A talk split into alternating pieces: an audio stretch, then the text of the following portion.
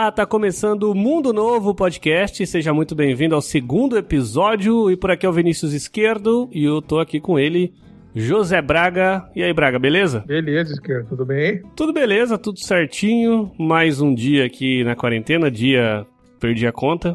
Tô, tô vivendo nesse mundinho aqui que eu já não faço mais ideia do que, que tá rolando. Não sei se tá tendo um apocalipse zumbi lá fora, o que, que tá acontecendo. Mas enfim, tô vivo, né? Isso que importa. É. Acho que na quarentena, como eu disse no primeiro episódio, ficar vivo é a melhor solução. Exatamente. E um jeito bom de você ficar vivo, eu ia tentar emendar um merchan, lembrei que a gente não tem nenhum ainda, né, cara? É, esse sol não brilhou pra gente. Não ainda. brilhou na ainda. quarentena. Tá Tamo muito tempo dentro de casa. Muito tempo dentro de casa, mas estamos só começando. Lembrando que a gente tá postando os conteúdos também lá no nosso Instagram. Aproveita e fala o seu Instagram aí, Bragueta. É, José Braga, 89. 89. Isso é alguma relação com o ano que você nasceu? Ou. É, basicamente, né? Que aquele, aquela opção que o Instagram dá quando você vai fazer a conta. Eu não quis pensar muito, aceitei a indicação. As minhas é sempre. O o meu é arroba Vini Esquerdo, com I. Mas eu sempre uso 91 também, que é o ano que eu nasci, e a gente vai aproveitando assim. Você tinha aqueles e-mails esquisitos quando você, você começou no Hotmail, assim, tipo, qual foi o e-mail mais bizarro que você já teve? Porque a galera sempre coloca assim, o ano de nascimento e tipo um apelidinho bizarro, né? E eu não, o meu era. Eu cometi o erro de colocar tipo, quase meu nome inteiro. No saudoso e-mail do Terra. Eu usei Hotmail, usei aquele outro do que era um roxo. Você lembra qual que era um roxinho? Não, não era bom. Ah, sei lá, cara, eu não me lembro. Eu sei que eu tive, eu tive Hotmail e o meu era bizarro, porque quando eu ia passar pras pessoas dava muita vergonha, porque era assim, esquerdo, underline, ou fera. Ah, o famoso. O, o- famoso. O famoso apelidinho, tipo aquele. Aquela garota que escrevia a gatinha. que era Exatamente. H. E é- era muito constrangedor, cara, porque depois de uma certa idade, eu, eu acho que eu usei esse, esse, esse apelido, ó. Eu não, meu apelido não era O Fera, ninguém tem esse apelido. Né? apelido normalmente é uma coisa bosta. E não que O Fera seja lindo, mas não é tão ruim. E aí, cara, eu lembro que eu usei até a faculdade quando eu te conheci, assim, tipo, acho que no primeiro ano de faculdade, ainda 2009 ali, eu ainda usava esse e-mail. E era constrangedor, cara. Eu só mudei porque teve um professor nosso que falou, gente, vocês querem fazer um e-mail profissional? Coloca o seu nome e sobrenome, arroba gmail.com. É. isso. O meu, o meu, eu, eu lembrei aqui do meu primeiro e-mail. Era jbnf.bol.com.br. É que assim, é, é uma coisa que é, é bom deixar claro, né? Eu sou da época que eu entrava na internet através de um CD. O famoso CDzinho da American Online, do Ball, do IG, Aquele que vinha na revista? que vinha na revista, exatamente. Então, na época, os, os meus e-mails eram com base nisso. E o último que eu fiz antes da geração Gmail e tal foi o do Terra, porque para, para contratar a internet, você tinha que fazer contratar também o provedor. né? Então, o meu era o Terra. Tenho certeza que tem gente ouvindo a, a- a gente aqui que não, não faz ideia do que a gente tá falando, que não passou por essa época. Esse povo aí que não sabe o que que é instalar um programa de computador com 22 disquetes. Isso que é povo privilegiadinho, viu?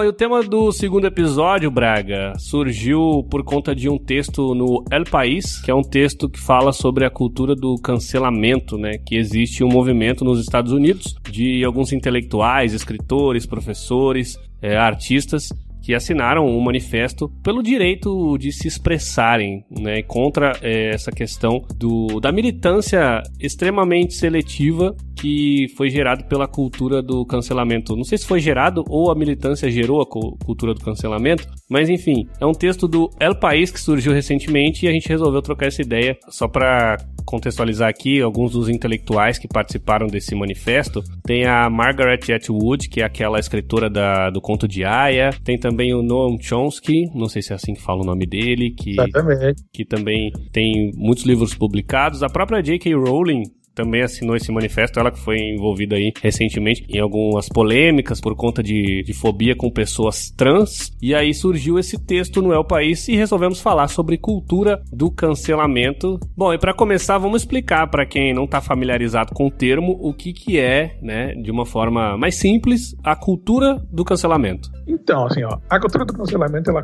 começou mais, mais ativamente, começou como um meme, né, na internet, onde as pessoas, onde a comunidade é, LGBT, aliás, LGBTQI+, se eu não me engano, se eu estiver errado, me desculpe. Você vai É. ser cancelado, cara. Então, é, mas é, é, é de bom coração. Então, é, surgiu muito com eles, eles fazendo umas brincadeiras, tipo assim, de, de, alguém fazia alguma merda, eles cancelavam. Me lembro que tinha aquela história do perfil do, da central de cancelamento, que era uma, uma uma atendente de telemarketing, uma telefonista, na verdade, que fazia essa brincadeira e tal. Só que isso aí come, começou a escalar, né? Então tinha aquele cancelamento da galera reclamando, e aí começou uma onda de você, tipo assim, quem errasse seria exposto na internet, famoso exposed, né, que a galera começou a, a fazer, para que aquela pessoa fosse cancelada, você não pudesse mais ter contato com ela. Assim. Então, a cultura do cancelamento é bom que se diga, ela é virtual, basicamente, tá? Ela não chega a ser algo muito. não afeta tanto a vida de uma pessoa, virtualmente. Quer dizer, essa é a minha teoria, né? Vamos discutir se isso é verdade ou não daqui pra frente. Mas é interessante falar também que, assim, é, existe essa questão do, do meme, da cultura do cancelamento, mas tiveram movimentos que ganharam muita força e pessoas foram canceladas, eu acredito até de forma justa, né? Aconteceu com a atriz Alissa Milano, que ela publicou no seu Twitter em 2017, mais ou menos, é, para que todas as pessoas que já sofreram assédio sexual usassem a hashtag MeToo. E isso foi desencadeando uma série de depoimentos é, nas redes sociais, ali no Twitter, principalmente, de pessoas falando sobre é, assédio que sofreram. Depois, muitos magnatas, muita gente de Hollywood, muita gente que. Produtores né, de Hollywood vieram a ser até execrados por conta de depoimentos que surgiram contra eles, né? Porque esses caras, eles assediavam essas mulheres, essas atrizes, e isso meio que caía no esquecimento. Então esse movimento. Então, assim, mas, desculpa te interromper, esquerda. É, mas eu nem considero nesse, esse, o, o, movimento Me Too, eu nem considero eles precursores da cultura do cancelamento, e eu não acho que o que eles fizeram foi uma cultura do cancelamento. Eles arregaçaram as mangas e foram, de fato, atrás das pessoas que fizeram as, as porcarias. Você acha, então, que, por exemplo. O, Mas teria algo, algo ilícito, né? Tipo, eles não ficaram de conversa, eles foram resolveram. Sim, sim, sim. Isso, acontece, isso, isso acabou é, desembocando né, no iniciamento, na, na, na acusação com, a, com, aquele produtor americano. Harvey Weinstein. Harvey Weinstein. É, é que eu confundo com o Je Jeffrey Epstein, que tá na Netflix agora. Enfim, é, é, então assim, no caso desse, desse movimento, foi um movimento que, que ele de fato é, mudou a vida das pessoas, né? Porque ele foi atrás realmente e acabou acarretando consequências. O, a, a cultura do cancelamento na internet, ela não resolve nada. E, assim, na prática, na, na, minha opinião, ela, ela complica as coisas, né? Então, por isso que eu acho que te, eu não considero tanto o, o Me Too como um participante desse, dessa cultura do cancelamento. Eu falei do, é. eu falei do Me Too, na verdade, porque todos os lugares que eu fui pesquisar sobre cultura do cancelamento, como eles falam muito sobre o movimento sim, Me Too. Sim, é porque de fato faz parte, assim, né? Sim. Só que, se você for, for, for ver, é um caso muito... É... Mais palpável, a gente pode dizer assim? Isso, é, tipo assim, é um, é um caso que ele, ele ganhou muito corpo, corpo e, é, é, lógico, quando começou, não se tinha noção do, do tamanho, né, do, do, peso e das coisas que, que, acabaram se descobrindo. Só que eu acho que eu acho que diminui o, o movimento Me, Me Too. É, atrelá-lo à cultura atrelá-lo à cultura do cancelamento, entende? Porque o que eles fazem é muito mais do que isso. É, e aí fica até a pergunta, né? Até que ponto é benéfico ou não é, a questão da cultura do, do cancelamento? Porque a gente tem é, casos de celebridades no Brasil, no mundo, que são canceladas a todo. Todo dia tem alguém cancelado na internet. Você é o cara que acompanha mais o Twitter, você deve estar tá mais ligado. Tem alguém cancelado recentemente? Porque eu não, eu não uso o Twitter, eu evito. Mas, por exemplo, ou é uma blogueira, ou é algum artista que falou alguma coisa. E a sensação que passa é que, assim, cada vez menos as pessoas têm é, claro que tem, tem casos e casos, né? Tem casos que são muito mais pesados, existem casos de racismo, homofobia, machismo, até agressão, é, e, e a gente tem que saber separar quais casos são importantes é, levar adiante e quais casos, às vezes, o cara só cometeu uma gafe ali. Mas a sensação que dá é que as pessoas, elas não podem errar de forma alguma e eu não estou falando nesse caso de em relação a atacar minorias ou esse tipo de coisa. Eu tô falando de, é, de não, nada, é, nada, é, nada. É, isso não está relacionado, não tá relacionado a cometer crimes. Isso é uma outra realidade, assim. Agora, na internet, até voltando para sua pergunta, é, assim, eu não sei agora quem é está cancelado no momento, assim, né? Eu não estou vendo muito aí. Até porque na, na essa semana que a gente está gravando o podcast não, não aconteceram muitas coisas. Mas, assim, eu acho até esse, essa característica é um dos motivos da cultura do cancelamento basicamente não funcionar. Se todo mundo é cancelado, ninguém mais é cancelado né? A partir do momento que uma coisa acontece várias vezes, ela deixa de ser algo é, extraordinário e passa a ser algo ordinário. Então, assim, o problema da cultura do cancelamento, que até nisso, ela é uma cultura que, que ela, se, ela, ela própria se invalida. Onde você cancela qualquer um por qualquer coisa a cada semana, entende? Tipo assim, então a, acaba não, não, funcionando muito bem, assim. É lógico, quando você está falando de cometer crimes, é uma outra história. Agora, aprofundando mais no texto né, do, do El País, que é uma, que é uma, uma das coisas que, que os signatários da carta, né, os criadores americanos e ingleses também, eles falam muito, que é algo que eu concordo, que você produzir uma sociedade afeita à cultura do cancelamento, essa sociedade vai, vai se tornar uma sociedade castrada, entende? Onde as pessoas não, não, não se sentem é, não se, não, não, não, se, não se sentem à vontade para errar, entendeu? Porque assim. Eu acho um... que não é nem isso, é, é pior, é não se sente à vontade para debater também as coisas, né? A gente fica. é, o debater é até uma questão até um pouco mais assim. É, para debater você tem que ter, um, você tem que ter uma, uma disposição para isso, né? Para o debate e tal, assim. Estou falando o seguinte: mesmo as pessoas que não, que não são aflitas a debater, essas pessoas não serão ouvidas, elas não vão falar. Que eu, eu, brinco assim, é, quando surgiu essa, essa questão de, da polarização política tal assim, eu sempre, eu nunca, eu nunca fugi do debate. Eu acho que é o debate e a conversa que vai evoluir. Eu não, eu não, eu não vou evoluir sozinho, você não vai evoluir sozinho. É a nossa conversa, por isso até o podcast, que vai fazer com que nós, a gente troque ideia, você saiba dos meus argumentos, eu saiba dos seus argumentos, e aí a vida segue. É assim que as coisas funcionam. Quando a gente se furta do debate, a gente se furta da evolução. Eu acho que... a, gente, a gente se afasta do problema, na, na, real. Eu tenho certeza que tem muita gente que pode ouvir a gente falando sobre isso e, e, entrar no mérito de falar sobre liberdade de expressão, que a gente sabe que também é outra coisa que, que já está banalizada, esse papo já está banalizado, até porque para muita gente a liberdade de expressão é uma parada que você pode falar o que você quiser, o que vier à sua cabeça. Mas eu acho que você você falou muito bem quando você co colocou a palavra crime no meio, porque se você tá comentando que nem, ah, eu posso falar o que eu penso, então eu posso falar que eu não gosto de pessoas negras, não gosto de asiáticos, não gosto de não sei o quê. A partir de um certo ponto, isso já é considerado crime, né? Crime de racismo, xenofobia. Então são situações muito diferentes, né? A gente, quando a gente fala que, que as pessoas não podem debater, a gente tá falando de assuntos muito mais brandos, eu acredito, do que isso, né? Eu acho até que quando eu falo em debate, eu abro até para esse tipo de debate também é, debater assuntos delicados. São importantes. É, são, são importantes de uma forma. Mas, mas, o que eu quero dizer assim, o. o, uma, o a uma gente... apreciação precisa. Assim. O, que eu, o que eu falo, que acho que é o que eu estava querendo dizer também, é o seguinte: não existe direito absoluto. O, a liberdade de expressão, ela não te dá direito à ofensa. Sim, é isso que eu quero dizer. A liberdade de expressão, ela te permite que você pode falar sobre qualquer tema. Como você vai falar é uma escolha pessoal. Sim. E aí que você pode infligir um crime e acabar as consequências disso é uma outra história. O que eu, o, que eu sou contra é assim, para mim não existe assunto proibido. Então assim, ó, quando você cria um mecanismo que castra as pessoas, tira delas o direito de conversar, o direito de debater, você está projetando e formando uma, uma sociedade mais frágil. O, o, o, meu receio não, mas tipo assim, a minha discordância com a, cultura de, com a cultura de cancelamento é o seguinte: a gente não pode criar mais tabus do que já existem. Entende? Entende? É, acho que nenhum assunto pode ser mais considerado tabu em 2020. Então a gente tem direito e o dever, eu acho, até de, de, discutir sobre tudo, sobre tudo, com todos, inclusive. Eu não posso ter medo de dar uma opinião e ser cancelado, porque a minha defesa primária vai ser o quê? Eu vou parar de dar opinião. Foda-se a vida!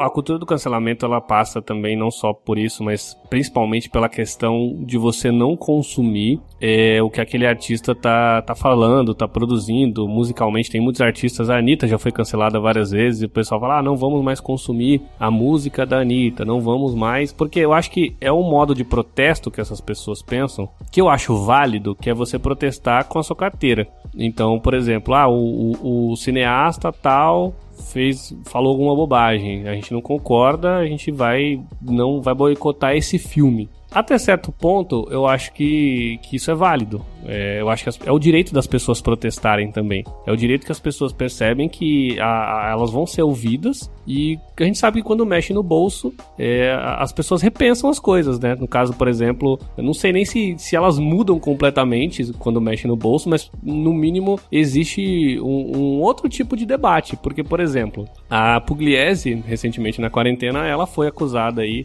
Acusada não, é provaram, né? Porque ela fez, ela mesma construiu. É, ela produziu a própria prova. Produziu a própria prova que ela fez stories durante a quarentena e, e ela tinha acabado de se de se recuperar do coronavírus e ela fez uma festa e com as amigas dela e fez stories, estava bem, bem louca, inclusive bem bêbada, mas é o problema dela. Mas a galera caiu matando e ela perdeu muito patrocínio, ela perdeu muito patrocínio, assim. E aí eu fico pensando, até que ponto é, essa questão dela ter sido cancelada, isso mexer no bolso dela, será que isso vai fazer realmente ela ter uma consciência social diferente do tipo, putz, mexeu no meu bolso, agora eu vou pensar que realmente eu tenho que é, lutar para as pessoas ficarem em casa ou se as ações decorrentes do que ela do que aconteceram com ela vão ser simplesmente ações de marketing pra, daqui para frente. Ela simplesmente não vai mais tirar foto na festa. Ela não vai deixar de fazer a festa. Ela vai parar. Oh, eu vacilei porque eu publiquei, não devia ter publicado. Essa é uma característica também de algo que é muito presente hoje em dia, que é o famoso desculpa para quem se sentiu ofendido. Que é algo, nada mais inútil do que isso. Porque você não pede desculpa porque você acha que você errou. Na verdade, o que foi feito com a Pugliese não, não, gerou o quê? Ela perdeu dinheiro, assim, mas perdeu naquele momento ali. Faz um, uma gestão de crise, daqui a pouco resolve. Ela não vai deixar de pensar o que ela pensava. O caso da Pugliese é um caso é, mais recente pra gente aqui na quarentena, e ele, ele demonstra algo que eu penso também, assim, que é o seguinte: nessa, nessa cultura do cancelamento tem muito pouco de ideal, tem mais de vingança. É isso que eu queria até perguntar para você, porque lendo sobre cultura do cancelamento em vários textos que eu encontrei na internet, eu vi alguns especialistas falando justamente isso, que as pessoas às vezes elas só querem colocar lá que elas estão cancelando alguém, que elas estão a favor de certo ponto. Por exemplo, você não, não basta você, sei lá, eu sou a favor das causas LGBTs que eu acho importante as pessoas se expressarem. Mas ela tem que ir lá e ela tem que fazer um post, um textão detonando a pessoa que falou errado sobre isso. Tem gente que tá posicionada e realmente é, acredita na causa e tem gente que só quer se posicionar para ter o, o, o, checklist ali, ó, sou, favor, sou defendo as minorias. Ela só quer participar da onda, entendeu? Tipo assim, nesse caso do, da cultura do cancelamento tem muito disso aqui. É, eu vou pegar todo o esforço que eu tenho e te cancelar para que enquanto eu estiver, eu estiver te cancelando, ninguém tá vendo o que eu faço. Entende? Tipo porque assim, todo mundo erra. É, porque, por exemplo, ah, cancelaram a, a Pugliese pela festa que ela deu. Malandro, o que mais eu vi nessa quarentena foi festa. Sim. Então, tipo assim, boa parte da galera que cancelou a Pugliese por causa das festas, fez festa na quarentena. Fez tudo que ela fez. Só que o que acontece? Ela é famosa. Você que tá ouvindo que cancelou a, a Pugliese, é, você, a diferença é que ela é milionária, porque ela, ela tava comemorando os milhões que ela tem, e você não. Então, por uma questão de justiça social, entre, entre grandíssimas aspas, as pessoas acham normal cancelar uma pessoa, e eu, que não, né, não sou rico, não sou, não sou famoso, eu vou aqui fazer meu churrasco no final de semana e ninguém vai, ninguém vai se importar comigo. Não, amigo, tá tudo igual, tá tudo errado igual. Entende? Então, tipo assim, eu acho que você não deve cancelar uma pessoa porque, pelo que ela fez, também você não deve fazer churrasco. Eu acho que há, há essa confusão de assim, ah, eu vou meter o pau naquele famoso porque ele é famoso, ele não vai se importar. Se eu tirar um pouco dele, não vai fazer diferença. E isso, isso acaba não discutindo o que de fato é, é, é necessário, entende?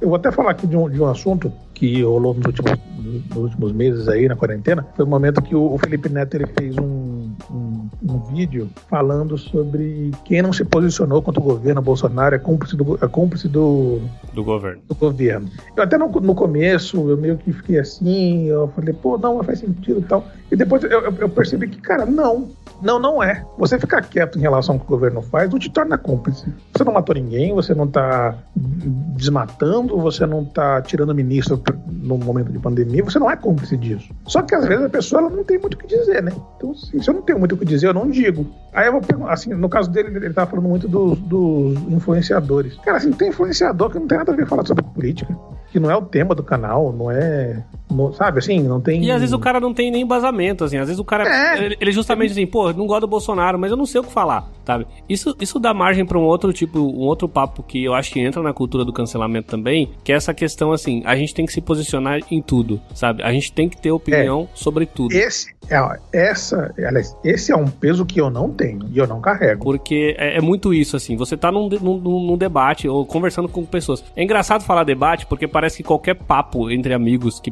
pensam diferente já vira um debate, né? Às vezes é só uma conversa mesmo e a gente já vai na defensiva em relação a isso e às vezes a gente quer, sei lá, às vezes as pessoas querem brigar porque os ideais são, são polarizados, então é complicado. Mas assim, é difícil você chegar e falar para alguém assim, não, não, estou falando, né, de exceções, mas normalmente as pessoas não aceitam, cara, eu não tenho opinião sobre isso. Eu não, não entendo desse assunto, eu não sei, eu prefiro não comentar. Mas e a pessoa, ah, mas e aí, o que, que você acha do Bolsonaro? O que, que você acha do Lula? O que, que você acha do e fulano? fala alguma coisa. E aí acaba. E aí, porque assim, a sensação que eu tenho, aproveitando pra falar do Bolsonaro, a, a sensação que eu tenho é que assim, se o Bolsonaro adotasse esse tipo de, de, de, de, de prática, tipo, não vou falar sobre o que eu não entendo, talvez as merdas, tudo que ele fala, não, não sairiam. É, boa parte do, do desgoverno seria melhor. É, eu não sou obrigada a fazer campanha política para ninguém pelo fato de eu ser uma pessoa pública.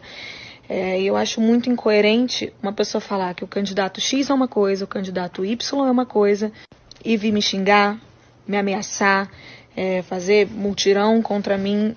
Eu tô aqui quieta no meu canto fazendo o meu papel, o papel que eu escolhi para minha vida, que é ser cantora.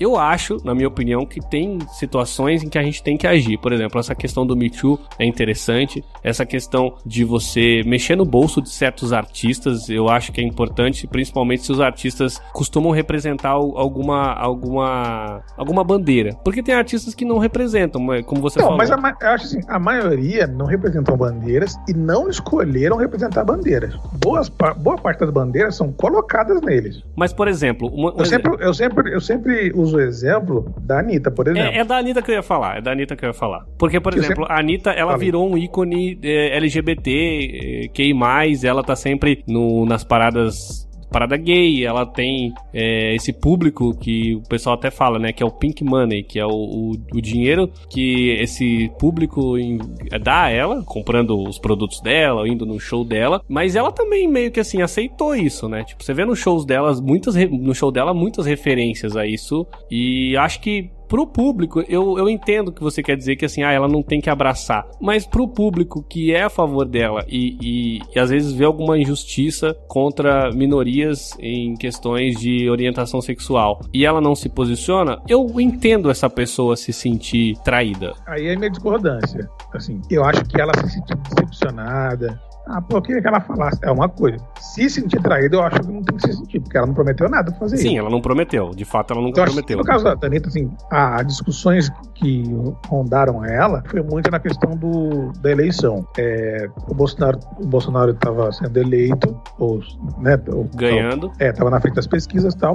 E todo mundo falou assim: pô, Anitta, você não vai se posicionar contra um governo que presidente que, que é contra as minorias, que é contra os gays, que te dá dinheiro, não sei o que lá tal. Mas, tipo assim, a solução para isso era ela apoiar outro governo. Naturalmente, só, só tinha um dois, né? Ali no caso. Isso me faz pensar é, em outro aspecto da cultura do cancelamento. É, normalmente, né? Quer te jogar pro outro lado. Quer né? te jogar pro outro lado. Porque normalmente essa questão do, do cancelamento, ele, ele parte. É, eu não sei, a bolha que eu vivo é essa bolha, mas eu não sei se as outras bolhas. Mas normalmente é uma bolha mais progressista, né? A gente vê mais pautas progressistas sendo discutidas. E a sensação que dá é que, assim, as pessoas pessoas que são progressistas, elas defendem a democracia. Mas ao mesmo tempo, a cultura do cancelamento entrou numa paranoia de que você não pode errar. E aí eu fico pensando, a cultura do cancelamento, quando ela é extremista, ela também é, não deixa de ser. Ela é antidemocrática. Ela não deixa de ser antidemocrática. E outra coisa, assim, a cultura do cancelamento, você, você até deu uma ponderada tal, assim. Na minha opinião, a cultura do cancelamento ela é antidemocrática por completo por completo. Não existe cultura do cancelamento, não existe parte boa da cultura do, da cultura do cancelamento. Essa é a minha visão. Não existe vantagem nela. Porque é o seguinte, é, aí você já, você já começou a falar da bolha progressista, da qual eu faço parte também. Eu sou a parte chata da, da, da bolha, que é o seguinte: A cultura do cancelamento é exatamente o filho mais pródigo dessa bolha, que é uma bolha que não quer discutir as coisas, é uma bolha que quer calar a outra parte. Tem, uma característica aqui, que, que, que é uma crítica que eu faço aos progressistas, principalmente os que estão no Twitter aí e tal, no blog, etc e tal, que é a galera que, que quer academicizar, acho que essa palavra nem existe, inclusive, que a gente, pode, a gente pode usar intelectualizar? Oh, maravilha. Pessoa inteligente é outra história. é. Pelo é, dicionário. Quer, exatamente. Quer intelectualizar o debate quando é o contrário que a gente precisa fazer. Precisa aproximar o debate. Então, rola isso muito no Twitter. Você discorda de uma pessoa, aí a pessoa já, já logo solta, solta o currículo dela. Não, é porque eu sou. A famosa carteirada. É, eu sou professor de história. Não sei como eu tô cagando porque você é, irmão. O argumento é argumento. Eu tenho o meu, você tem o seu. Não importa da onde vem o seu argumento. Então, é, rola muito isso, assim, das pessoas quererem, não, porque você tem que pensar, porque Descartes disse isso, Marx falava isso. Cara, tem um, um, uma frase do, do Emicida, de, uma música do Emicida que ele fala, os boys conhecem Marx, nós conhecemos a fome, que, que representa muito isso, assim. Enquanto tem uma galera preocupada que os livros do Marx dizem, tem outra galera que sofre com as consequências de, de, de, de, uma economia liberal. E até, entendeu? E até passa por aquele ponto que a gente sempre fala em debates, trocando ideia. Debate, ó, tô com um debate na cabeça. Que a gente sempre fala em conversas de amigo que o, o Bolsonaro ele ganhou muito, muito destaque, a extrema-direita ganhou muito destaque justamente nisso, né? Porque ao ponto que a, a esquerda progressista quer ser é, mais inclusiva, ela quer te incluir te humilhando, né? De certa forma. Tipo, ah, você não leu tal livro, você não pode falar. Não, na verdade, a, na verdade a, os progressistas de Twitter, eles querem te tutelar. Tutelar o seu pensamento. Tipo assim, ó. Não posso generalizar também, né? Até porque o. o... Ah, não, tô falando da, Não, eu tô falando de mim, porque eu, eu falei de uma forma, porque, por exemplo, o Mano Brown deu um exemplo disso. Ele foi lá no discurso do comício do PT naquela, naquele momento, de, faz dois anos isso já, né? Se não me engano. Na eleição. Na eleição. E ele realmente falou isso. Ele fez autocrítica do, do PT, que o PT deveria ter feito, e justamente ele falou sobre isso, sobre o fato de que as pessoas é, elas não estão incluídas nesse debate, né? Quem está incluído é o cara que tem a carteirinha. Olha, eu sou o, o, o, eu posso falar sobre esse assunto porque eu li aqui o, sobre esses livros aqui que vocês pediram. Tem, tem um, um, um momento muito interessante, acho que foi 2020, do, do Twitter, que foi quando o Leon do canal Coisa de Nerd, e Cadê a Chave? Tava, ele tava reclamando sobre alguma coisa, tava comentando sobre algo. Acho que foi quando. Eu não sei, não sei se foi, acho que foi no passado, quando o Lula foi solto. E ele falou assim: Cara, eu sou filho de um dos fundadores do PT. E, eu, e até eu não entendo como. Aí ele falou, mas como, como até eu não entendo a idolatria que uma pessoa pode ter e tal. Tipo assim. E aí eu falei pra ele, cara, assim, você poderia ter, ter falado assim, eu não entendo a idolatria que as pessoas têm pelo Lula, sem dar a carteirada que você é filho do, do fundador do PT. Porque isso é irrelevante né, na, medida, na medida que você dá uma opinião. Eu sempre acho isso. Se a sua opinião ela depende de uma carteirada, a sua, a sua opinião não vale nada. Porque ela não se sustenta. Então, assim, eu não posso dar uma opinião. Se eu só posso dar opinião se eu tiver lido um livro X ou Y, se eu, tiver, se eu conhecer o, o, o historiador X ou Y, a minha opinião nada vale, porque eu vou estar tá dando a opinião deles, não a minha. Uma coisa é, tipo assim, eu leio várias, vários desses autores aí e tal, tudo mais. E, e junto com a minha leitura que, que eu tenho sobre, esse, sobre esses livros, tem a minha vivência do que eu vejo e tal. Só que eu não posso tirar o direito de uma pessoa falar, dar uma opinião, porque ela não leu o que eu li. Porque não, isso não é uma competição de leitura, sabe? Isso, isso é opinião de sobrevivência, sobre o que as pessoas querem, o que as pessoas pretendem e tal. Eu, eu acho assim, é, nas redes sociais, desse ponto, é, as, as, discussões são, elas são exclusivistas, sabe? Tipo assim, você sempre quer, é tipo um apartheid cultural, você sempre quer afastar as pessoas ao, ao invés de, de juntá-las. E essa é, um, essa é uma das características, do, das consequências de uma cultura de cancelamento. Quando você não aceita é, incluir no, de, no debate, e aí nesse caso é um debate mesmo, pessoas de diversas, diversas frentes, diversos pensamentos, nada vai acontecer. Então, assim, a cultura do cancelamento ela faz isso, ela isola certos, certos grupos. Só que esses grupos grupos eles não vão ficar isolados para sempre. Eles vão se conectar. A, a gente está juntando não a gente no caso, mas as, as pessoas que fazem isso estão juntando essas pessoas, estão juntando os, os cancelados, vão ser, é, cada vez ficando tão grande, eles vão comer, eles vão se juntar e vai futuramente ganhar uma eleição, como aconteceu com o Bolsonaro. As pessoas de 2013 até aqui, elas desconsideravam os, os, fãs do Bolsonaro. Elas achavam que não, isso, isso. Você acha que vai votar nesse cara? Não, mas nem, nem conversa. E, e, aí acabou juntando um número muito grande de pessoas que se sentiram isoladas de um discurso, outras que já tinham um pensamento mais voltado com o dele, e ele acabou arrebanhando essas pessoas. Exatamente, porque, tipo assim, se você começa a ser enxotado do, dos, dos debates, das conversas, essa galera vai se juntar, né? Porque tudo que você quer na vida é pertencer a algum lugar.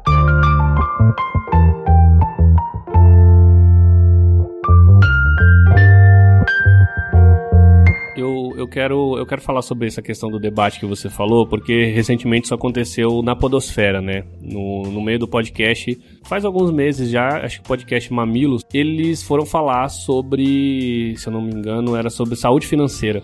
E eles levaram a Nath Finanças. Você conhece a Nath Finanças, Braga? Sim, sim. Ela, ela, dá, é... ela, dá, dicas de finanças no Sou um fiel seguidor. Ela é muito boa, cara. Ela dá dica de não, finanças. Compro muito do que ela fala, né? Se ela me conhecesse, ver, ela ia ter vergonha de você. financeira, ela teria vergonha de mim. Ela fala sobre cultura, sobre é, saúde financeira, mas o legal da Nath é que ela, ela o, o conteúdo dela é justamente voltado para pessoas de, de baixa renda, pessoas que não têm tanta condição, porque normalmente o que a gente vê sobre essa discussão é assim, ah, simplesmente invista aqui, invista ali, e normalmente esse discurso não é cabível dentro da realidade do brasileiro. Justamente a Nath inclui as pessoas, que a gente está falando de inclusão aqui, ela inclui as pessoas que não têm tanto conhecimento e mostrando que dá para fazer saúde financeira é boa, mesmo com pouco dinheiro. E ela foi chamada para um debate no podcast Mamilo junto com o Primo Rico, que é um cara que fala sobre questões financeiras já para um público um pouco, entre aspas, né? Vou colocar uma aspas gigantes, elitizado. Então, o Primo Rico, ele é querido por, pela aquela parcela de, de gente que tem um poder aquisitivo um pouco mais alto, porque o, o, conteúdo que ele fala, eu acredito seja mais voltado para esse público. E o público do Mamilos é um público que já faz parte dessa, dessa direita, dessa, perdão, dessa esquerda progressista. E aí eles tentaram fazer... É, não, assim, na verdade, o, o, Mamilos, o Mamilos ele se propõe... A debater. É, a deba ele se propõe, ele, ele se propõe a que não tenha distinção do seu público. É, mas a gente vê, eu, eu, é. eu acho que é, pelo que eu vejo, pelo que eu vi nesse caso, essa distinção talvez não exista muito, assim, ou é, uma, ou é muito então, grande. Mas aí, mais uma, mais uma vez, é aquilo que eu falei antes. Eles se propuseram aí isso. Eles não podem ter controle essas pessoas. Sim, sim. Né? E aí o que acontece? Eles juntaram a Nath Finanças e o Primo Rico para tentar fazer um debate sobre, sobre essa questão financeira.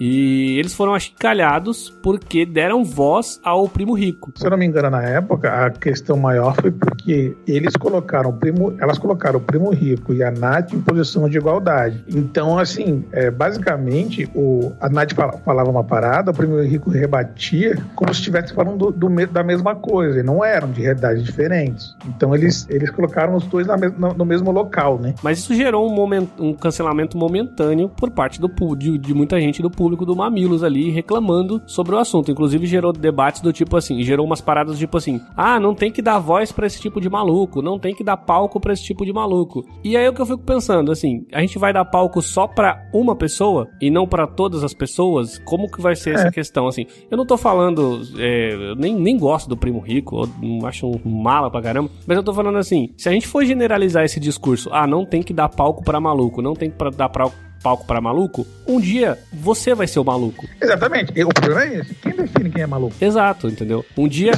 Eu, eu, eu, vou falar por mim, assim. Eu não acho que o Primo Rico é maluco. Ele, acho que ele tem, ele tem mérito pra caramba no que ele faz tal. Eu assim, não, não, gosto muito dele, mas enfim. Não, assim. Mas eu, eu não, não tô julgando o conteúdo dele, eu só não gosto dele. Eu acho que dele. ele tem mérito pra caramba no, no, no, no que ele faz tal, tudo mais.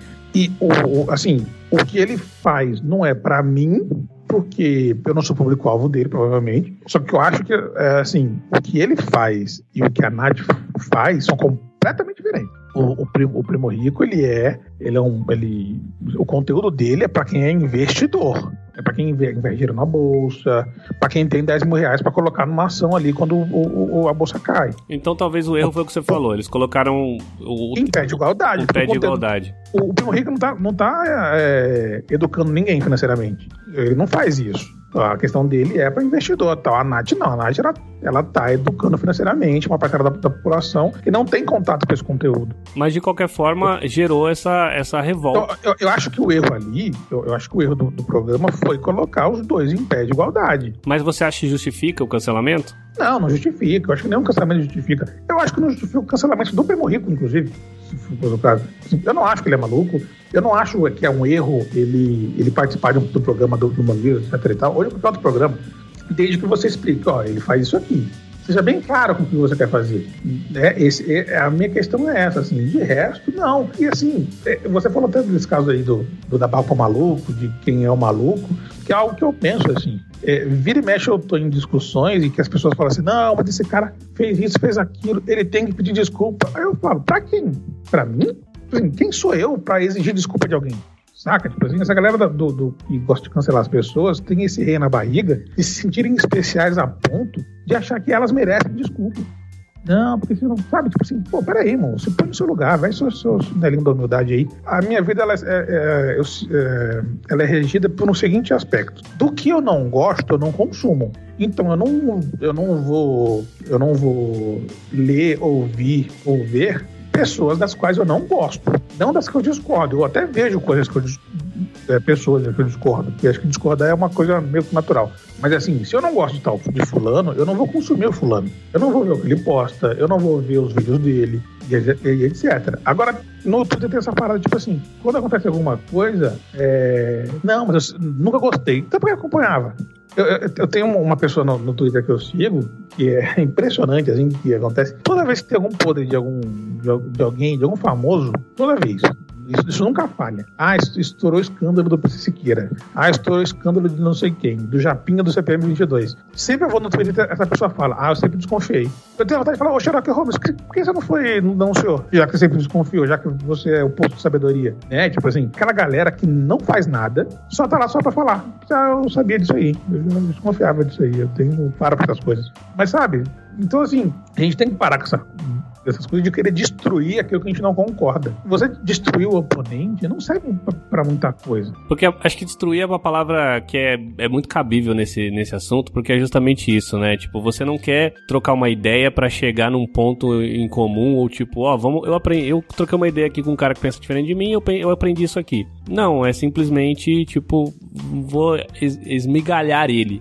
Né? Vou... Eu, vou, é, tipo, eu vou ganhar dele. Vou não, ganhar não, dele. Não é uma competição, caralho. E é claro que, é assim, eu só quero deixar uma coisa clara aqui, porque a gente tá falando de coisas, assim, que nem esse caso do, do primo rico. Estamos falando, por exemplo, de, de assuntos que que não são considerados crimes, né? Ninguém tá falando, ninguém tá falando assim, ah, vamos cancelar ou vamos parar de consumir um cara que ah, espancou mulher, esse tipo de coisa. Esse tipo é um, é um assunto que é é um crime e esse cara é, vai pagar na, na, justiça, assim, sabe? O cara que é pedófilo na internet, que nem tá surgindo aí o cara, essa, tá bombando recentemente, bombou mais já, o caso do PC Siqueira, que ah, é acusado de pedofilia. Vão investigar, se ele for acusado, ele que pague, sabe? Tipo, isso. É, se ele for condenado. Co condenado. Provado, participação se ele for, dele. Perdão, se ele for condenado, se for real, que ele que pague. E que as pessoas vão atrás da criança que tá que, que, que, passou pelo abuso, do mesmo jeito de que o cara que bateu ou abusou de determinado artista ou de uma mulher na rua, a gente não tá falando disso, a gente tá falando de situações diferentes e, e, e, e muito mais simples que não são consideradas crimes, sabe? Você levar um cara no seu podcast que pensa diferente. Recentemente o Rafinha Bastos, por exemplo, ele quase foi cancelado por um cara que canta trap, porque ele falou que ele acha trap uma bosta, né? Trap é um, uma variação do, do rap. E aí o cara começou, não, mas você é racista. Parece ruim. E aí o cara começou, ah, mas você é racista porque você tá falando mal do trap. Eu, eu vi o vídeo, assim, tipo, ele só fala, cara, eu acho trap uma bosta. Em nenhum momento ele falou, eu acho trap uma bosta porque o cara que canta é negro. Eu acho que não sei o que. Não, ele só falou, eu acho trap uma bosta. E aí ele tem a opinião dele, o problema dele, e aí, assim, ah, vamos cancelar o Rafinha Bastos por causa disso. Tipo assim, então, assim, é, eu, eu, tenho uma, eu, sou, eu sou meio. Eu sou meio. Eu me coloco meio na, como patinho feio, assim, da, dos progressistas, porque eu não defendo todas as pautas de forma ferrenha, assim, sempre dou uma contemporizada. E eu, eu tenho a impressão que a galera vai pra internet pra se ofender. Entende? Tipo assim, é um monte de gente que não tem bandeira nenhuma, e aí ela quer abraçar o mundo, pegar todas as bandeiras do mundo. E ficam se ofendidas. Porque, assim, na maioria das vezes, quando rola uma parada assim na internet, quem se ofendeu não é quem foi o alvo da parada. São as pessoas que se jogam na frente da bala. Sabe aquele meme do soldado que é um, um soldado que fica de braços abertos protegendo uma pessoa e ele fica recebendo todas as, todas as facas, né? Enfim. E na internet meio que funciona assim: as pessoas se colocam na frente das coisas e querem sentir dores que elas não sentem, de fato. E, porque no final das contas também tem isso, né? Quem sofre mesmo tá sozinho.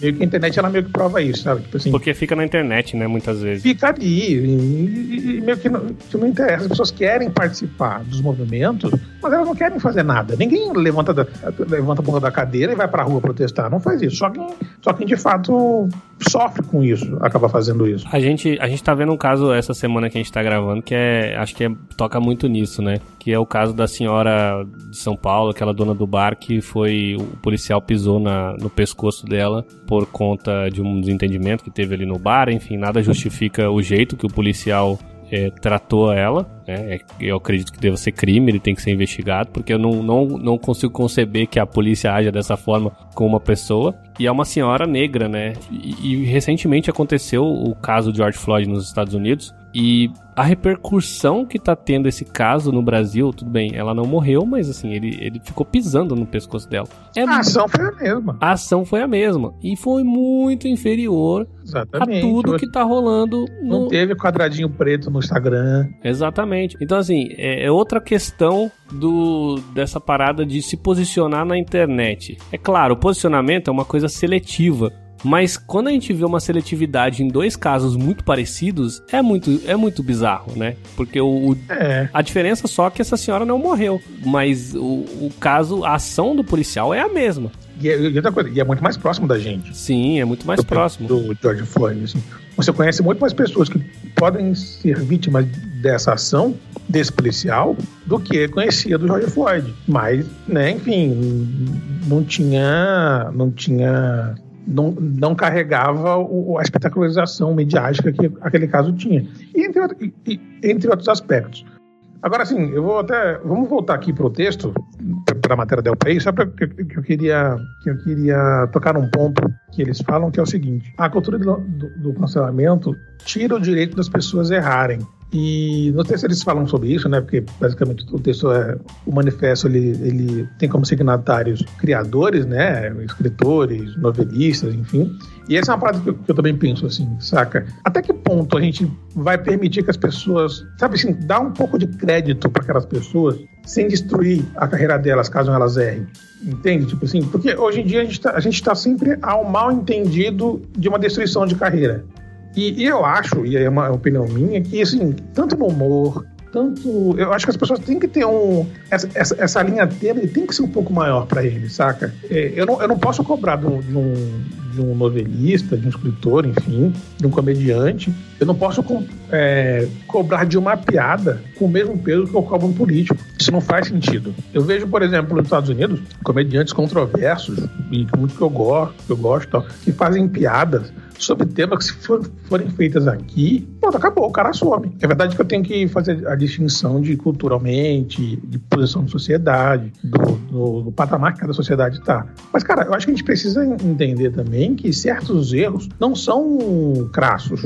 Nem todo erro é crime. Às vezes o cara não falar uma parada ou ser mal compreendido, não, não pode colocar ele numa posição de ser extraditado. Você acha que, que isso também tem muito a ver com aquela questão? Eu acho que tem, né? Eu já pensei que tem. Eu me respondi minha pergunta, que é aquilo que assim a gente tem que, ah, se for pra defender as pautas progressistas, é, se não for pra para brigar por isso, não vale a pena defender. Que a gente vê muita gente assim, é, essa questão mais de dos progressistas que também são radicais. É, assim, é porque eu, eu, eu acho assim, eu esquerdo, no, no, no jogo político e no, jogo de sociedade, eu, eu não tenho a esperança que todas as minhas pautas e as minhas demandas serão, as- serão acatadas, serão resolvidas. Porque no jogo político do dia a dia, enfim, é normal que, pô, as coisas têm que ser mais equilibradas, né? Eu penso uma coisa, eu luto por ela, mas se você pensa outra coisa e você luta por ela, tudo bem. É, e, e isso é, com- é atender um pouco do que eu quero, do- um pouco do que você quer. Só que na internet parece que as pessoas querem o seguinte, ó, eu tenho uma lista de coisas aqui, se todas elas não forem atendidas, não tá valendo. Entende? Aí eles pegam essas demandas, jogam para as pessoas, aí jogam, jogam para os políticos, jogam para os comediantes, para os artistas e falam assim: gente, eu tenho um checklist aqui. Se você não fizer. Parece um, parece um teste de BuzzFeed. Se você não fizer todas as 100% de aproveitamento, não serve. E aí fica uma pergunta aqui para a gente encerrar o nosso, o nosso papo que a gente, te, a gente vai tentar responder rapidamente, porque daqui a pouco a gente tem que ir para as dicas, já que nosso tempo está estourando. A sociedade vai aprender com tudo isso? Ah, como sempre não, né? Eu acho Tem que... uma coisa que a, gente, que a gente, pode dizer que a sociedade, a sociedade, ela não aprende. Eu acho que a gente nunca foi tão sucinto com antes do Braga. É. A sociedade, não aprendeu com a pandemia, não aprendeu com o isolamento. Aliás, uma coisa que a sociedade ela não sabe, não sabe o que, é, é aprendizado. Então, acho assim, acho que a, a galera vai continuar errando, é, vamos continuar achando que o que eu quero é o que está certo, o que você quer não me interessa. Tacando pedras. E, e por outro lado, e aí também é uma, uma, uma questão que eu, que eu sempre que eu, que eu falo é o seguinte: no universo de 210 milhões de pessoas, que é o nós estamos falando do Brasil, só existem 12 milhões de usuários do Twitter. Ou seja, isso é menos que 10% de um país. Então, assim, não leve muito a sério o que está tá rolando ali dentro, saca? Tipo assim, é, quando, quando, quando a galera fala assim, ah, porque é, a galera do Twitter é, como eu posso dizer, define sobre as coisas, os caras não definem, não definem. O que bomba no Twitter não necessariamente bomba na vida real, saca? Ele é só um aspecto muito pequeno da, das coisas, assim. E, para finalizar da minha parte, vamos se desarma para falar sobre as, sobre as coisas. Ouve o contraditório, não leve a sua opinião como a verdade absoluta. Aprenda a conviver com quem pensa diferente de você, porque você, você vai precisar dele até para atestar o seu pensamento. O seu, o seu pensamento, a sua opinião, ela de nada servirá se ela for dominante, se ela for, se ela, se ela for uma, uma verdade absoluta. Porque se ela, tiver uma, se ela for uma verdade absoluta, você não tem mérito nenhum em ter ela, porque você não precisa pensar para isso. Então, tenha sempre uma pessoa que você possa conversar, que te dê liberdade para contrapor suas opiniões, para você até, em alguns casos, reforçar o que você pensa. Eu sempre assim, eu, eu ouço várias, opiniões para ver se até aquilo que eu penso tem sentido. Então, assim, eu, eu, eu dou uma dica para todo mundo, assim, pô, se, se liberte um pouco desse, dessa sua bolha, fure a bolha um pouco. Vá ouvir outras coisas, sai do seu, do, sai do seu ciclo ali de pessoas e de, de, leitura que você possa vir a ter. Então, assim, a internet ela não pode ser para você um ambiente 100% confortável. Ela tem que ter uns percalços para você aprender como é que é a vida, porque a vida não é confortável, né? né? Então, assim, a internet não tem muito motivo para ser também. Bom, dito isso, fechamos o nosso papo aqui. Como você citou, né?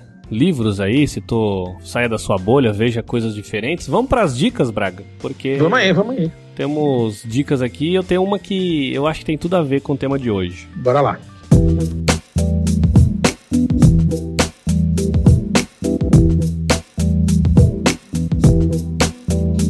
Bom, vou começar hoje então. A minha dica é um livro que eu já li faz um tempo, que chama Sobre a Tirania: 20 lições do século XX para o presente. É do Timothy Snyder, que é um professor de história de Yale, de ciências humanas. É, perdão, ele é um professor de história em Yale e membro do Instituto de Ciências Humanas em Viena. Ele é autor e ele escreveu esse livro chamado Sobre a Tirania, que são lições, como eu falei, do século XX. E aí, quando a gente abre, tem muitas coisas aqui interessantes. Cada capítulo é como se fosse uma lição e ele coloca um conceito histórico. Por exemplo, é, uma das lições, não obedeça de antemão. A outra, cuidado com grupos paramilitares. Então, assim, cada capítulo é uma lição e ele vai contextualizando com conceitos históricos. No capítulo 13, eu achei muito engraçado, muito interessante, porque tem tudo a ver com o que a gente está falando hoje. O capítulo 13 é a lição seguinte: pratique a política corpo a corpo. Vou ler um trecho aqui. Para que a resistência tenha sucesso, é preciso que duas fronteiras sejam cruzadas. Primeiro, as ideias a respeito de mudança têm de envolver pessoas com com vários históricos e que não concordem em tudo. Segundo, as pessoas precisam se encontrar em lugares que não são seus lares e com gente que antes não fazia parte do seu grupo de amigos. Um protesto pode ser organizado por meio de redes sociais, porém, nada é real se não acaba nas ruas. Se os tiranos não percebem consequência alguma para os seus atos no mundo tridimensional, nada vai mudar. Eu vou, eu vou pegar esse code e colocar na minha bio do Twitter. Gostou? Ah, perfeito. Vou tatuar isso aí. Então, e tem tudo a ver com, com o tema que a gente falou hoje, sobre inclu incluir as pessoas no debate, sobre se abrir para debater com as pessoas e esse, é, esse é só um dos capítulos. O livro chama Sobre a Tirania e é da Companhia das Letras. É um livro pequenininho, bonitinho, é, de capa branca com letras vermelhas. E ele tem, ele é muito rápido de ler, cara. Ele tem, se eu não me engano, 120 páginas. Então fica a minha oh. dica aí. Timothy Snyder. Eu sempre que eu não leio um livro tão curto, tão, tão pequeno. Eu li esse aqui numa, numa cagada só. Ah, então. É, é, isso é uma coisa boa, né? Você programar as suas leituras conforme você vai no banheiro. Boa. É uma tese que eu vou, vou expor muito lá na frente ainda. A gente não é famoso e nem, nem relevante o suficiente para segurar essa bronca. Bom, é, a minha dica, como o tema, o tema pede, como também eu não fujo a nenhum debate, eu vou dar uma, uma dica um pouco mais nessa área. Vou dar uma dica de um podcast que ele, ele é oriundo de um projeto chamado Projeto Memo, M-E-M-O-H, que é um projeto que que discute e trata as questões da masculinidade de uma forma mais madura, de uma forma um pouco mais abrangente, de como a masculinidade ela pode ser tóxica e a gente tem que saber lidar com isso, aprender a, a corrigir essas características. Fala da sexualidade do homem, é, das várias sexualidades do homem, das necessidades, do, do, dos problemas, dos defeitos, enfim. Eles tratam o homem de uma visão um pouco mais geral, né? Assim, eu sempre, eu, eu sempre disse que me fazia falta ter conteúdos voltados para o, o, homem de uma forma um pouco mais é, é, madura, né? Uma discussão um pouco mais madura, mais completa. Assim. Eu indico para todo mundo. É um ótimo conteúdo. É, eles no, no, no, projeto, no site deles, depois vocês procurem aí. Lá tem grupos de discussões, tem grupos no Telegram, se eu não me engano, onde as pessoas você vai lá discute, você fala de algum problema que você está sentindo, às vezes você não tem confiança na sua companheira ou você não tem vergonha de falar algo sobre algum para algum amigo, você tem lá um espaço que você pode falar e as pessoas né, você, você fala anonimamente, as pessoas discutem e dão conselhos, enfim, né? Um projeto bem bacana. E aí eles têm um podcast chamado Podcast Memo. E eles são um conteúdo, bem, eles são um conteúdo muito bom na quarentena aí, falando sobre as questões da masculinidade na quarentena. Eles discutem aqueles dados bizarros de, de do aumento da violência doméstica na quarentena, então eles falam um pouco sobre, sobre isso também. É uma dica que eu dou aí para todo mundo, para todo mundo ouvir. E agora, para fazer um, pra, uma dica um pouco mais relaxada, eu vou dar a dica de um documentário muito bacana e bem nostálgico para quem viveu de 30 anos para cima, né? Que é meu caso. Um documentário Eu não cheguei, falta dois anos ainda. É, então, você não tem essa. Você não é desse. Não, nem tão seleto grupo. Mas eu conheço o, o tema. Então, é um documentário sobre o Walter Mercado o Ligejar, que para quem aí é mais novo, a galera que é, né, que é, ainda está na flor da idade, não conhece, o Walter Mercado é um, era, um, era um astrólogo muito famoso nos anos 90 no Brasil. Ele, ele já era famoso há muito mais tempo, né? Ele é porto-riquenho. Quem ali cresceu nos anos, no final dos anos 80 e durante todos os anos 90, você era é, impactado sempre com a figura dele, uma figura meio andrógena e tal, que falava sobre signos e, e posso dizer até que ele, ele foi uma grande escola para vários desses astrólogos que ficaram famosos depois no Brasil. Ele, acho ele foi o primeiro astrólogo famoso é, mundialmente, né? E eu, assim, eu não sabia que eu tinha curiosidade sobre a vida dele até ver esse documentário, né? O documentário fala sobre como foi, como ele, como ele foi, como surgiu, né? O personagem. Me, me conta coisas que eu não sabia, por exemplo, que o Walter Mercado ele era ator antes de ser astrólogo. É, é, é uma coisa bem, bem curiosa da, da, vida dele. Explica também porque ele sumiu. Todo mundo uma época perguntava, pô, aquele cara sumiu, tal, será que ele morreu, tal? E no documentário explica um pouco sobre isso também, o porquê ele sumiu. Quando eu, eu assisti o documentário é, eu, tenho essa questão, assim, me deu uma reconfortada, sabe? Porque eu porra, eu gostava quando era mais novo, e o meu único, o, o meu único problema era que o Walter Mercado atrapalhava o Chaves né? Tinha um comercial do Volta Mercado no meio do Chaves tal, assim. Era uma época um pouco mais, mais doce da, da, das, nossas, das nossas vidas. Então, para quem gosta de nostalgia, e até para quem não gosta, quer entender um pouco como foi a TV dos anos 90, uma boa dica aí para vocês é o documentário do Volta Mercado na Netflix. Tá ok. Ó, parece até certas pessoas. Ok, é isso, ok. Próxima semana. Bom, Braga, fechando então. Uh, vou seguir suas dicas aí, vou ver o documentário. E próxima semana estamos de volta. Não, não, sabemos quando aí, falando sobre algum outro assunto. Como diz o grande sábio, o podcast vai chegar na hora que ele tiver que chegar. Exatamente. E a hora que ele chegar será a, hora, será, será a melhor hora para ele chegar. Exatamente. Grande Senhor dos Anéis. Enfim, que eu assisti três vezes já nessa pandemia. Mas enfim, então. Hoje eu tô, eu tô- tomando coragem, sabe? Cara, já, e, e eu, tô, eu sempre falo que eu quero ver outros filmes, mas Senhor dos Anéis é maravilhoso. Enfim, quem sabe. Eu, eu, eu todo dia eu tô tentando. Eu falo assim, não, hoje eu vou assistir Star Wars. Que eu tenho esse defeito de caráter. que eu Não, não é um defeito, eu não acho que é um defeito. Eu, eu acho defeito. Ah, me julgam. Não, se você não gostasse de, de Senhor dos Não, não, Anéis. assim, eu não falei que eu não gosto. Eu falei que eu não tenho essa. Eu não tive esse costume de assistir Eu Star também, Wars. Cara, eu fui assistir Star Wars, a gente pode debater sobre isso um dia. Eu fui assistir Star Wars pela primeira vez quando surgiu o Despertar da Força. Eu também. Eu acho no cinema Star Wars. E tipo, e aí depois eu vi falar, ah, legal, legal.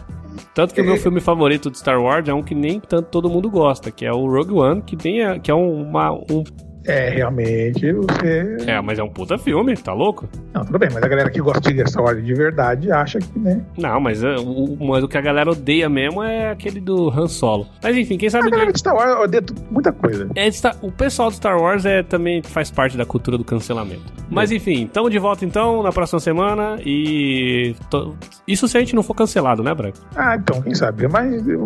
gente, espera a gente ficar mais famoso, aí você cancela a gente. Exatamente. Não, não, Vai co- valer a pena. não corta o mal pela raiz, não. Deixa a gente se desenvolver um pouquinho. Eu também. Valeu, Braga. Valeu, até mais. Falou.